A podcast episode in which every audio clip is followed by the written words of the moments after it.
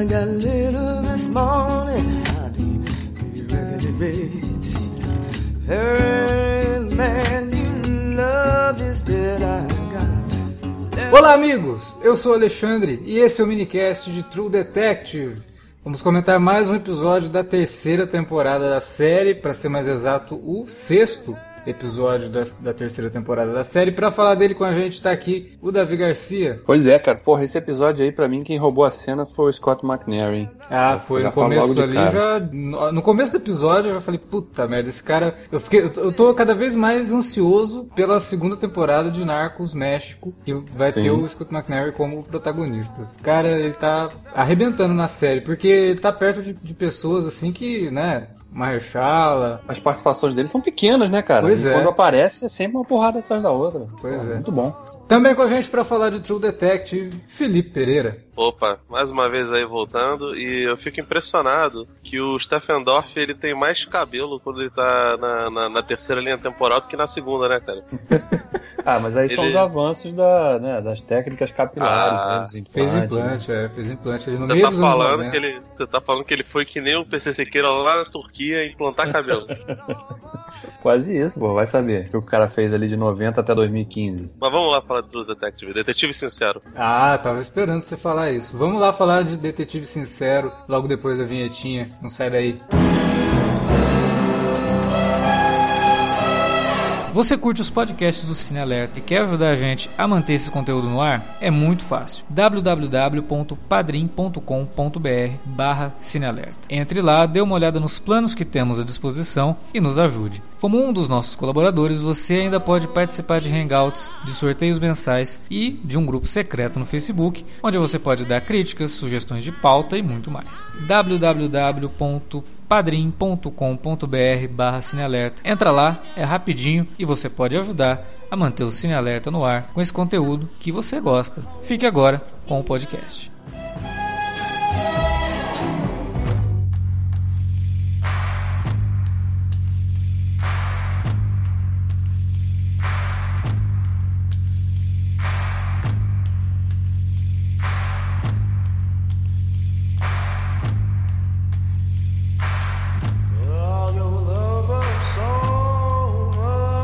Semana passada a gente tinha começado a puxar um tema, né? Mais no finalzinho do programa, eu falei, ó, tem coisa aí em cima desse povo e não sei o que. E esse episódio meio que deixou bem claro, meio que deixou bem claro, não sei se ficou meio esquisito, mas deixou um pouquinho claro que o pessoal lá, o Reut, não sei o que lá, né? Que é o cara que tem aquela grande empresa ali na cidade, que domina a cidade, que está financiando as investigações, parece que realmente tudo leva para ele, né? Parece que ele que plantou as evidências lá na casa do Woodard depois da explosão, parece que é ele que estava por trás do desaparecimento das crianças e que provavelmente tem algum, alguma motivação um tanto macabra por trás disso daí, né? Pelo que dá a entender no gancho que fica para a semana que vem. O que, que vocês estão achando até agora desse mistério que está desacortinando, eu que eu acho que está desacortinando tão bem na série. E eu queria começar perguntando pro Felipe. Diz aí, Felipe, o que, você achou desse episódio? Olha, cara, eu acho que ele é um episódio que. Não vou dizer que é protocolar, né? Mas uma boa parte dele é, gira em torno das mesmas coisas que, que já girava antes. Mas como os personagens, ao meu ver, pelo menos, são muito ricos, eu não reclamo desse, desse tipo de, de narrativa, né? Assim, mas o fato é, isso acontece até um certo ponto do episódio. Porque o final é frenético, cara. É a montanha russa do Satanás aparece lá a, a personagem da Carmen Jogo, ela lança, né? A Alicia Reis, ela lança o, o livro dela e jeito esquisitinho. E lá no finalzinho, o nosso querido maluco profissional, né? O Bigodinho, que perdeu as pernas lá no, no BVS, é, encontrando um sujeito muito esquisito, né? Mas, cara, eu até agora tenho gostado bastante por conta disso, né? Ela, de certa forma, ela é diferente lá do primeiro da primeira temporada. A essa altura, acho que a gente estava um pouco mais na, na história, mas eu acho isso bom, porque, de qualquer forma, a história, o, o o caso detetivesco sincero da temporada não tem muitos spoilers durante a, a, o ano, né? Ela consegue se resolver bem, provavelmente nos dois últimos capítulos, né? Porque se eu não me engano, semana que vem já é o penúltimo, não é? Sim, é. O próximo é o penúltimo e depois acaba. Então, eu, tô, eu acho que até agora, pelo menos para mim, tá funcionando perfeitamente. Eu tenho gostado bastante também, e uma coisa que tem realmente me chamado a atenção foi isso que eu comentei, né? Ela vai desacortinando essa história e vai mostrando pra gente coisas que eram comentadas e por que, que elas eram comentadas, né? Então eles vão trazendo de volta, por isso essa sensação que o Felipe teve de que é um episódio que gira em torno de coisas que a gente já tinha ouvido falar, mas ele traz revelações, né? Ele traz, olha, isso aconteceu assim, isso foi assado, isso daqui, o personagem tal, é, o personagem X ele sofreu isso por conta disso aqui, né? Então a gente tem aquela questão política do porquê que o Woodard acaba sendo realmente incriminado pela questão toda, né? Encontram a, aquelas evidências plantadas, mas também não, não dão tempo para ser investigado, né? O cara lá que é o promotor público, ele pega a primeira chance que ele tem de falar, não, não, peraí, vamos usar isso aqui, é o cara, ele interessa. É, tanto que o Wayne e, o Roland, eles ficam meio assim, peraí, a gente não vai atrás de mais nada, essas evidências só e tal. Não, não, vamos vamos acertar com isso aí. Então, quer dizer, lá no, em 1980 foi uma coisa meio atropelada. Em 90 a gente vê isso retornando e como que isso não vai atingir só os detetives, mas que pode atingir também o cara que era o promotor que hoje está como procurador, né, do estado e tal. O cara subiu na, na, na vida e que agora ele parece que está preocupado com isso, né, porque vai vai bater nele. Então é, toda essa, essa trama da, da, da, série me parece bem interessante. Eu estou bem curioso para saber a real motivação do crime, né? E como que esse crime, até a personagem da Carmen Jogo fala, né? Ou não é ela? Quem que comenta? Que fala com o Wayne, né? Quantas pessoas já morreram por conta. Acho que é, é a repórter, né? É a menina que tá entrevistando ele. Uhum. Que fala para ele, você já parou para pensar quantas pessoas já morreram por conta desse caso, né? E realmente é absurdo. Né? Tem as pessoas que morreram lá nos anos 80, as que morreram nos anos 90 e que morreram porque a gente nem sabe ainda, né? Os motivos. Então, eu tô, tô bastante curioso. E o Davi? Cara, acho que eu tô bem por aí também. É uma trama que tá nessa terceira temporada, tá se, desenvolvendo, tá se desenrolando de uma forma muito, muito legal, porque ela tá ampliando o mistério, né? A cada episódio novo a gente vê um pedacinho a mais desse quebra-cabeça, é, temporal aí, nas três, nos três períodos é, sobre a perspectiva, sobretudo do Wayne, né, que a gente já discutiu antes, que ainda não sabemos, né, mesmo faltando só dois episódios pro final, a gente ainda não sabe exatamente quanto a gente pode confiar naquelas memórias, quanto daquilo é verdadeiro mesmo ou é uma, uma ilusão que ele acabou criando para se proteger de algum trauma. E tem toda essa questão do, do jogo político realmente que envolve e, que até me lembra um pouco até da, da trama da segunda temporada também, né? Porque a gente via figurões envolvidos, né, com, com as coisas. Vai saber se o, o promotor lá do caso também não tem uma ligação com o tal do Reut lá, né? Sim, ah, provavelmente tem, né? Porque às vezes o cara financiou a campanha dele pra, pra, pra promotoria, Sim. né? É uma empresa local muito forte, né? Imagina-se que pelo menos o apoio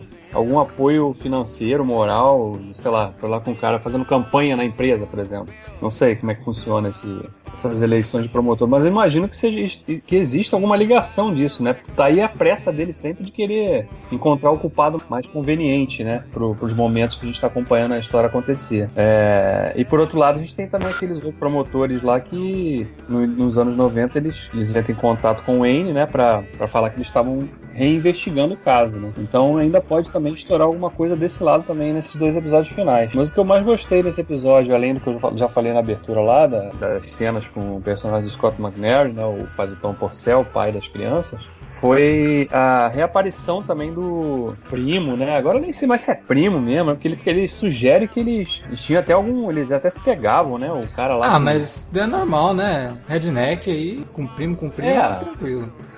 É, é mas não... aí o cara aparece daquela, daquela forma, né? Faz meio que querendo chantagear os dois, né? Os policiais. Os é, mas você viu que ele não tinha muita coisa também, né? Porque quando o, o personagem do Scott McNair vai lá com a arma pra tirar dele alguma coisa, ele fala: Não, não, calma, a única coisa que eu tenho é, é tal coisa, assim. Tipo, ele, ele envolve hum. o Hoyt, né? Na situação. É, mas eu gostei da reaparição dele. É um personagem que a gente já sabe que também foi morto dentre os tantos cadáveres aí que foram se, se amontoando ao longo dessa, dessas investigações, Sim. ele é um deles, né? E fica a dúvida se não foi o personagem do Scott McNair, né? Porque a gente, ele deixa o cara lá, a gente não sabe o que ele fez com o cara. Porque corta, né? Ele fala, ah, eu vou te contar, É, vou mas- te contar. Aí corta. E aí já corta É, pra mas- ele lá na, na casa do, do Hoyt. Então, sei lá. Mas ao mesmo tempo também no, no episódio, não lembro agora se foi no, no quarto episódio, acho que foi no quarto, que fica sugerido que o Wayne é que teria matado, né, também, né? É. Quando fala lá, encontramos lá na cova, você lembra de alguma coisa sobre isso, né? A repórter pergunta pra ele, né? Uhum. E, e que é muito curioso, inclusive, essa coisa toda da repórter, desse. Porque nesse episódio a gente, embora já tivesse ficado sugerido que ela tinha al- algum envolvimento amoroso com alguém que a gente não tinha visto, Uhum. né? Porque quando o Wayne vai lá no hotel dela, ela tava lá se arrumando, né? Não sei o quê. Nesse episódio a gente descobre que é o próprio filho do Wayne, né? Ele tem um caso com, a- com essa repórter. E fica aparecendo, né, na- naquela rápida, aquele, quando ele fala, não, por hoje deu, né? Não, não vou falar mais, ele sai da casa, a gente vê o filho dele discutindo com ela dentro lá, né? Ah, você forçou a barra demais, né? Uhum. Fica parecendo até que foi ele, né, que armou a coisa toda pra, pra, pra que o pai fosse, fizesse parte desse. Não sei se é um documentário, um programa que eles Eu fazem. não de- sei, tem coisas que dá, dá a entender que eles sabem o que tá acontecendo e que eles estão forçando o Wayne de alguma forma, sabe? Ou ela, pelo menos, assim. Ela, ela sabe mais do que, eu, do que eu aparenta, sabe? E eu É, acho que ela fica Ela jogando. joga. É, É, ela sempre joga alguma, alguma informação nova ali e sempre falando, tá, você lembra disso, você lembra desse cara, né?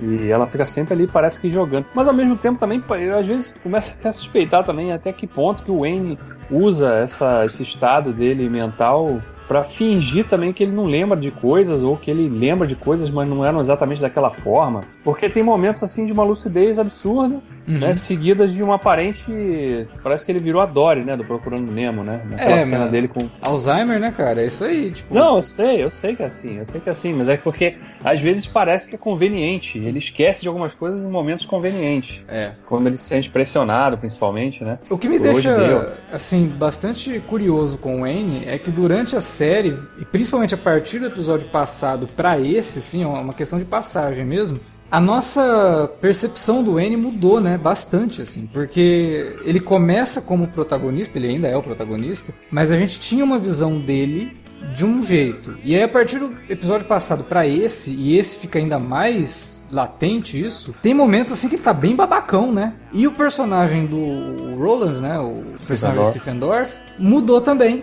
Porque ele começa babacão na série e nesse episódio ele acaba falando algumas, algumas verdades pro Wayne ali nos anos 90, sabe? Tipo, ele tá levando o cara pra casa, o cara, não, vamos pra delegacia, não sei o que. Ele, porra, cara, você quer ir pra delegacia? Vamos, não fica arrumando desculpa. Não quer ir pra casa? Beleza, me fala, eu te levo, mas não fica arrumando desculpa, né? Você não precisa disso. A, gente, a delegacia É. vai estar lá amanhã, não, não vai sair do lugar. Né? Então, Sim.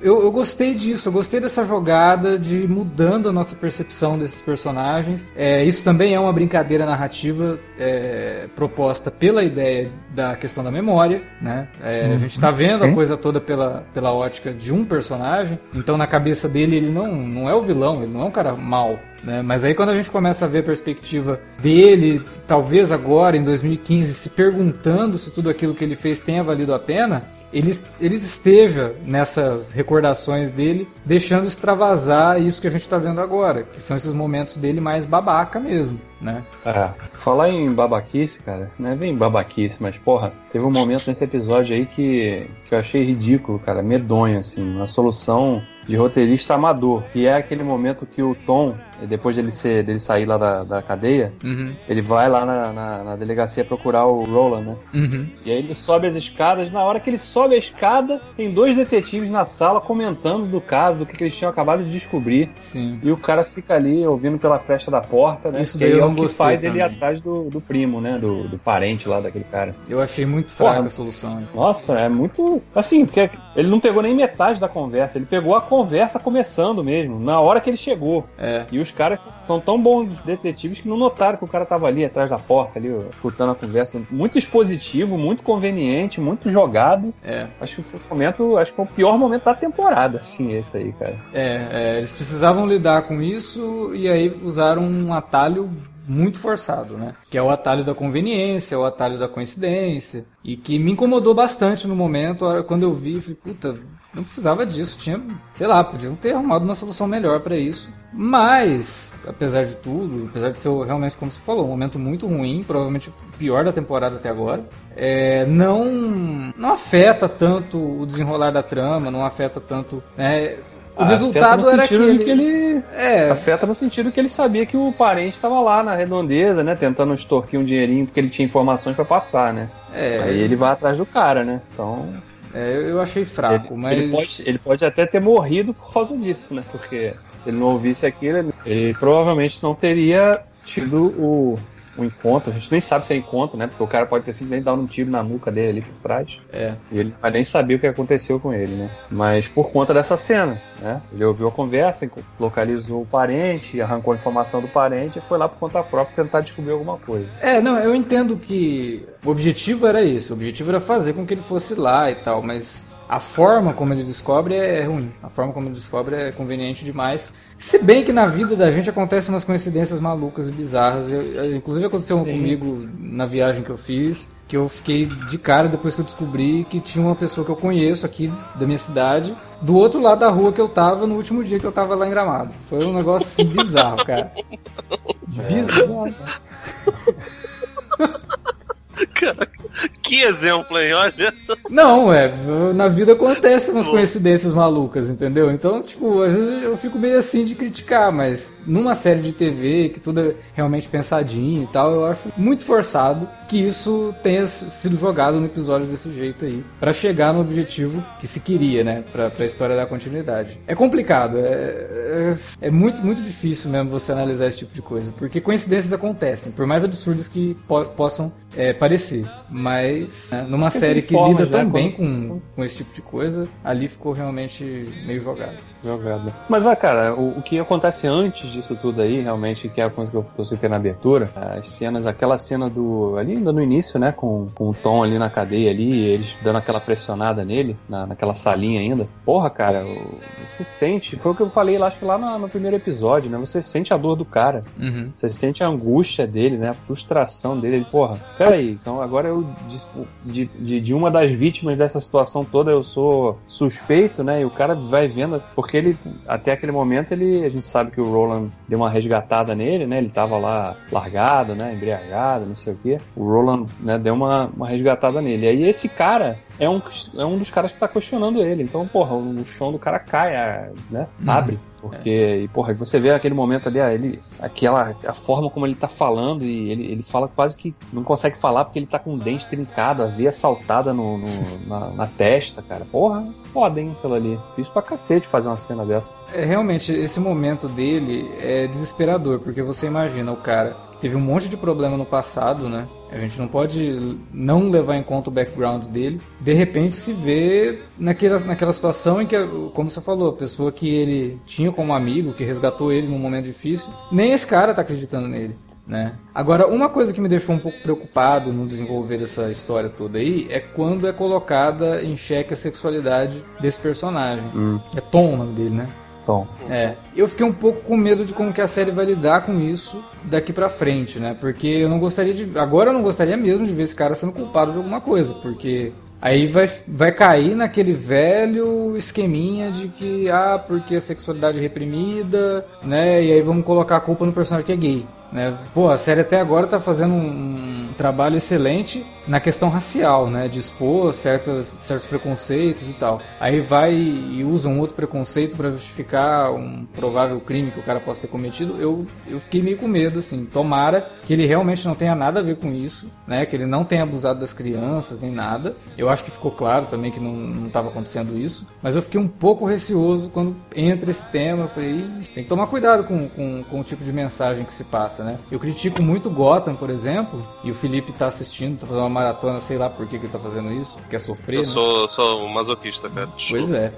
É, e Gotham tem esse problema, né? Ele introduz uma personagem, aí a personagem se torna vilã e se revela lésbica. Eu, ó, como se isso tivesse algo em relação, sabe? Aí tem um outro lá, o pinguim, começa a ter sentimentos pelo charada justamente no momento em que ele vai se tornar o vilão da, da série. Porra, isso é um. É um Todo, to- to- todo, todo personagem LGBTQ é tratado como se fosse um sujeito mau. É quase como uma parafilia. Pois é, é muito complicado isso, né? Eu não gostaria de ver True Detective seguindo por esse caminho. Eu acho que não vai seguir, mas me deu uma pontinha de medo em determinado momento nesse episódio aí. Talvez, cara, seja uma tentativa do, do Nick Isolato fazer até uma crítica a esse tipo de, de prática. Porque era algo extremamente comum, em especial na época que as, a, as linhas temporais do, do, do Se seriado são contemporâneas, né, É cara? verdade, é verdade. Anos 80, anos 90, cara, era o que mais tinha, velho. É, é, era, assim, era escroto, sabe? É, você lembra aquele filme do Alpat com o Alpatino, do, do Friedkin? Uhum, o. Esqueci o nome. É. Caçada Noturna, Caçada da Noite, um negócio assim. É. Parceiros da Noite, não? Parceiros da Noite, acho que é isso. Que tem isso, né? É complicadíssimo. Quando chega num determinado ponto do filme que você descobre o que tá acontecendo, é tudo voltado pra sexualidade do, do, do- do assassino, né? É, tem uma parada que, assim, esse filme ele é mega controverso. No, no documentário, que eu acho que até já citei esse documentário aqui, cara, que eu vi no Quando a ano passado. gravou, quando a gente gravou sobre o The Room, eu acho que você citou por conta do, do filme que o James Franco faz, né? Que reproduz algumas cenas. Isso, isso. Cara, mas no, no Friedkin Uncut, o Friedkin fala que esse filme, ele, de certa forma, fugiu da autoria dele, sabe? Então, existia um parte do roteiro que ele queria ter filmado e não conseguiu, que o, o James Franco fez essa, essas paradas, é 40 minutos. É coisa pra caramba, cara. É. se for ver. Se, se o grosso das, das cenas era de 40 minutos, e, e, enfim, isso mudava bastante do sentido do filme. Então, se o filme foi montado sem o Friedkin dar assim, o, o 100% do autor, ele, ele acha o filme um disso, sei lá, também se dá pra julgar ele como, como o, o dono do discurso que tava ali, ali presente. Sim. Mas isso é uma coisa extremamente comum e não precisa nem ir muito longe. O Xerxes do Rodrigo Santoro no 300, num dos filmes do, do Zack Snyder, que é um diretor que costuma, costumava, pelo menos, botar personagens homossexuais como vilões, vilões sim, não tem necessidade nenhuma. Tanto o Ozymandias no Watchmen, quanto o Xerxes no, no 300, nas HQs originais, eles não são afetados daquele jeito. Parece que, que, que tem uma, uma, uma ligação falaciosa ali. Eu acho complicado, cara. É, pois é. Mas aí a gente descobre isso do, do personagem do Scott McNair, né? Do Tom, que ele tem uma sexualidade reprimida e tava até buscando uma cura, né? Cura gay ali. Tem, tem uma- um toque disso num, num folheto que o Wayne encontra no apartamento do cara. Então, aí eu já acho que é um tema que deve ser comentado mesmo, né? Toda essa questão de você fazer essas práticas absurdas, grotescas de cura né, de sexualidade. Isso daí é, é, é muito complicado. Se a série entrasse por esse viés, aí, eu- aí eu acho que seria mais interessante. Mas vamos ver pra onde que vai isso, né? Talvez nem volte mais à tona, porque eu acho que o Tom vai morrer no começo do próximo episódio, pelo que a gente viu no final desse, né? Vocês repararam também na cena que a Amélia vai lá naquela. Não sei se aquilo era um convento, se era, sei lá, um abrigo de, de, de moças, né? Uhum. Que ela tá conversando com aquela menina que passa as informações da Julie. Uhum. Que- Aquela Ah, menina claro. que é a Marjorie Chiano, né? É, parece bastante. Vocês repararam que tem um. Quando a cena começa, eles estão olhando pela, ela tá olhando pela janela e tem um cara, né, no, no furgão. Uhum. E a câmera fica uns bons segundos ali pegando aquele cara, né? Aham. Aí você viu que a, do lado da, da- Isso daí eu, não, eu, eu só fui ver depois, tá? Não, não é mérito meu de.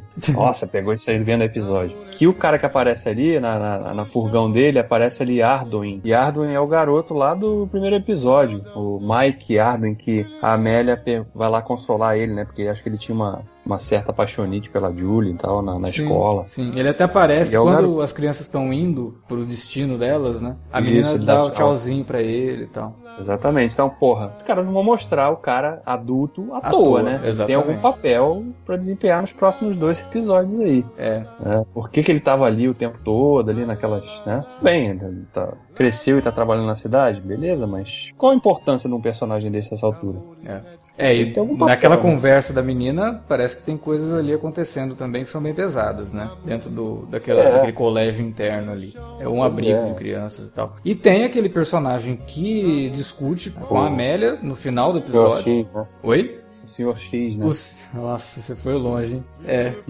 o Sr. X do, do, do Arquivo X. É. Que conversa com ela e que é o cara que lá no começo, né? Tinham falado que tinham visto um negro, que tinha uma cicatriz no olho, um olho um dead eye, né? E que estava circulando ali pela cidade semanas antes das crianças desaparecerem. E é o que dá a entender, ele foi ali não pra falar que ela não sabe de nada e que não sei o que. Ele foi pra saber o que, que ela sabe. Sim. Né? Dá a entender ali que ele estava interrogando ela como um simples espectador, mas querendo saber exatamente até onde que o, o livro dela poderia revelar o que estava acontecendo realmente, né?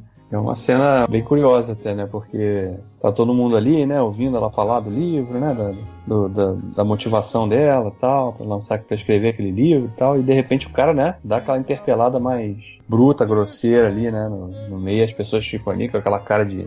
Pô, o que que tá acontecendo aqui, né? Não, ele, ele zero parece o brother que, que, que, que, que tava sendo investigado, que era suspeito no- nos, nos episódios anteriores, né, cara? Tipo, era puro racismo mesmo. Ah, é, não, é, da, da velhinha, né, que falou lá, ah, era um negro com sem um olho, não sei o que, e foram parar lá Pô, no, cara. no coitado O cara, o cara é magro, tem cabelo, o outro brother era gordinho, manco, É. careca. E bem mais velho, porque a gente tem que levar em conta que aquela cena que a gente viu nesse episódio se passa nos anos 90. Então Porra, lá cara, atrás tô- ele era bem mais jovem, né? 10 Tudo anos. lá né? atrás, do- é capaz até na, na- na- na primeira linha temporal ele ter três olhos, de tão, tão distante que é o tempo daqui. Pois é. E... Não sei se fez muito sentido, mas. Não, não fez, mas a gente gosta de David Lynch, então. Enfim. É. É, e que também leva mais a crer ainda a, a participação do Reut, né? Porque quando a gente vai analisar quando falam que esse personagem estava rondando a cidade num carro chique, num sedã, novinho e tal, quem ali tem dinheiro para bancar um carro desse? Né? Então, seria um funcionário do Reut vasculhando a cidade para encontrar uma criança? Para buscar uma criança que talvez seja do próprio Reut? Porque a mulher do Tom, né, trabalhava na empresa do cara e pode muito bem ter se envolvido com esse cara e ter tido a filha com ele. Né? E como ele perdeu uma filha, ele queria outra. Né? É uma solução fácil e típica de filme no ar, mas True Detective é basicamente uma história no ar. Né? Então não- eu não descartaria esse tipo de trama envolvendo aí esse personagem. Né? Mas pode ser algo mais macabro também, que eu também não descarto, já que True Detective sempre trabalhou com essa ideia de coisas que são e não são sobrenaturais, que podem ou, não- ou talvez não estejam é, envolvidas na história. Né? É, porque a gente lembra que a primeira temporada tinha várias sugestões de uma coisa mais sobrenatural, né? E aí a resolução foi uma coisa mais pé no chão mesmo, né? Pode ser que aqui seja o contrário, né? É, é eu, eu acho que a segunda temporada teve uma, uma coisa mais pé no chão. A primeira ela, ela deixa meio na dúvida ali. Deixa na dúvida. É, É, verdade. é, ela- Se o... Ela deixa uma dúvida até se, se, se tem uma parada de, de invasão alienígena, porque eu me lembrei muito do. do. do. do Vincent D'Onofrio no MIB, cara. Aquele sujeito lá no final. Ele parecia. Eu chuto que tinha uma barata ali dentro. poderia ter, poderia. Eu É, na, não na caverna? Na caverna? Não, dentro do brother, cara, do, do gordinho lá, o. Ah, que o- também só faz papel de psicopata. Ah, o, o rei amarelo lá. É, Isso. fica uma, uma coisa assim do, do Rust mesmo não saber exatamente o que aconteceu, né? Eu não sei se vocês leram o Rei Amarelo, entendeu? O, o, o terror do Rei Amarelo é bem sutil, cara. Tem umas paradas, obviamente, que é muito mais escrachado do que é o, do que é o True Detective, mas, pô, ele não fala abertamente sobre essas coisas, não. Entendeu? É. E quando o Tom chega no quarto rosa lá, ele, ele fala Julie, aí a gente não sabe se ele tá vendo a Julie mesmo na frente dele, se ele tá vendo uma foto da Julie, o que, que tá acontecendo ali, sabe? Então já o gancho realmente é angustiante, cara. Você termina o episódio, porra, Porra, esse é o tipo de gancho filha da puta, né, cara? É. Porra, você fica, caraca, eu queria ver o que que acontece, essa porra. Que esperar uma semana agora. É, pois é, mas de qualquer forma é bom, né? É, é legal que a Sim, série é tenha bom. esse efeito na gente de fazer com que a gente queira logo ver o próximo episódio, né? Que é um efeito que talvez a segunda temporada não tenha tido na maior parte das pessoas. É, porque os episódios da segunda, eles. Eu não lembro, pelo menos, de nenhum episódio que terminasse assim com um gancho, assim, que, nossa. Não. A, a É. estrutura narrativa nem era essa. É, Agora era só tô diferente. impressionado, Davi, porque no começo dos minicasts, acho que você lembra, tinha uma pessoa chamada Alexandre, no decorrer dos minicasts, ele foi diminuindo. Ah, vai chegar no final e fala, ah, gente, não gostava da segunda temporada, tá bom? Pronto, falei. Não, não foi isso que eu falei. O que eu disse foi que muitas pessoas não tinham essa vontade de voltar pra, pra assistir o próximo episódio. Eu, vocês Eu sabem não, que eu. eu não disse que você falou, eu disse que você vai falar. Não, não vou não. Eu adorei a segunda temporada. Todo mundo que ouviu o nosso podcast sabe disso. Aquele último programa a gente né, lavou a alma ali, falando, pô, vocês estão malucos, não gostaram dessa temporada. Verdade.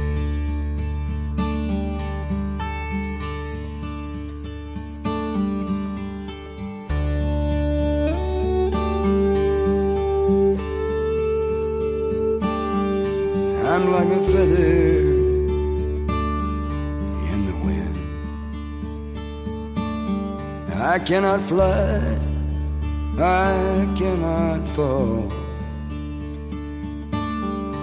Like a tree. Bora isso que a gente tinha pra falar sobre True Detective essa semana. E daqui pra frente agora é desfecho, então vamos esperar que os, os dois últimos episódios da, da- da temporada tragam muitas revelações e surpresas aí, eu acho que vai trazer bastante. Que, que você tá achando de True Detective, caro ouvinte? Fala pra gente aí na área de comentários ou manda um e-mail para alertavermelho@cinealerta.com.br. Estamos também nas redes sociais, facebook.com.br ou arroba cinealerta no Twitter. Use as redes para falar com a gente e também para divulgar o nosso conteúdo. Semana que vem tem alerta vermelho sobre o Oscar, tem alerta de spoiler de Alita, Anjo de Combate e tem True Detective. Tem mais minicast de True Detective. Vão ser três dias seguidos, quarta, quinta e sexta, com um podcast aqui no Cine Alerta. Vocês falam que a gente não trabalha, a gente trabalha sim. Valeu pela audiência, até semana que vem. I got the rambling blues.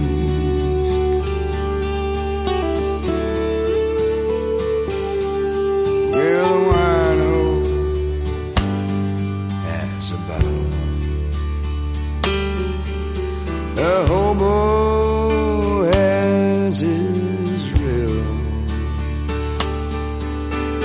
rich man has heaven.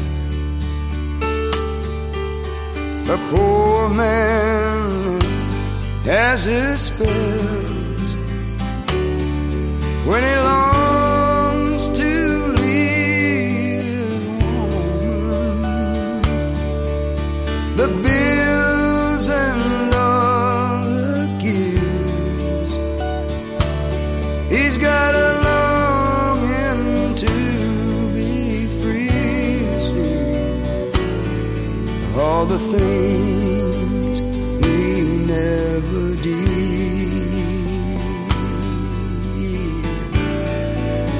Got them